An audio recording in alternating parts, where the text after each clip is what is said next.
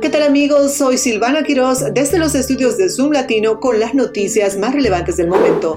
El presidente del Ecuador, Guillermo Lazo, disolvió la Asamblea Nacional en medio de un proceso de juicio político en su contra por acusaciones de malversación de fondos.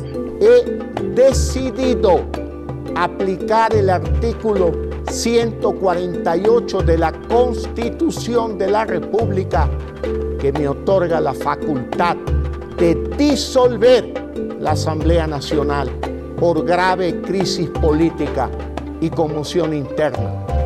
Esta medida le permite gobernar por decreto durante un periodo de hasta seis meses bajo la supervisión del Tribunal Supremo, aunque Lazo afirma que su acción es democrática y busca dar el poder de decisión a los ecuatorianos en las próximas elecciones, ha generado críticas que se considera un enfrentamiento de poderes constitucionales en el país. El jefe de la policía del Capitolio de Estados Unidos, Tom Manger, testificó ante un comité del Congreso que las amenazas contra los miembros del Congreso están aumentando y que el personal de policía sigue siendo insuficiente. Manger informó que se han contratado 484 oficiales en los últimos dos años, pero la agencia sigue teniendo una falta de personal. Destacó que el número de amenazas ha aumentado en un 400% en los últimos seis años. El ataque reciente a dos miembros del personal del congresista Gary Connolly es un recordatorio de las amenazas y del papel crucial de la policía del Capitolio.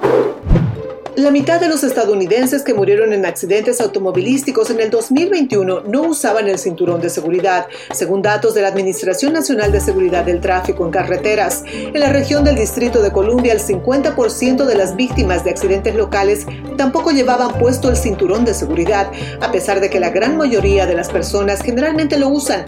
Estos datos resaltan la importancia de usar el cinturón de seguridad para prevenir lesiones graves o fatales en accidentes automovilísticos.